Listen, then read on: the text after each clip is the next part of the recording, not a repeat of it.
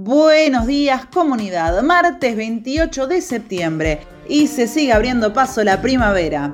Acá te habla Lautaro para traerte al oído todas las novedades y que los grandes medios no te agarren desprevenido.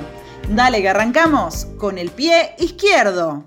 En Berlín, Alemania, la población votó por mayoría expropiar a las grandes empresas inmobiliarias, que acaparan 250.000 inmuebles y especulan con los precios de los alquileres. Fue a través de un plebiscito no vinculante. El gobierno alemán dejó trascender que va a rechazar la voluntad popular.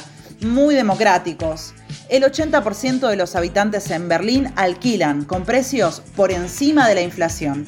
¿Te suena?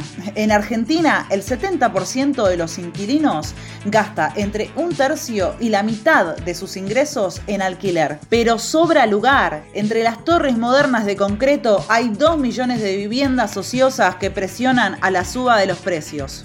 Sin descanso, Nicolás del Caño sigue reafirmando los compromisos de lucha del Frente de Izquierda Unidad. En una entrevista en Crónica planteó la necesidad de un plan de obras públicas que construya las las viviendas que hoy son necesarias. También señaló que la CGT salió rápido a dar una declaración en favor del gobierno, pero hace cuatro años que cae el salario en Argentina y no hicieron ni un paro dominguero. A pesar de los anuncios post derrota electoral del gobierno, el salario mínimo sigue un 30% por debajo de su valor en 2015.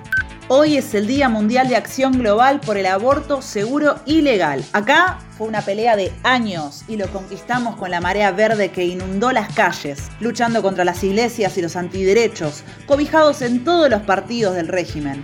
Uno de ellos vuelve en forma de jefe de gabinete. Es que los dinosaurios nunca se fueron.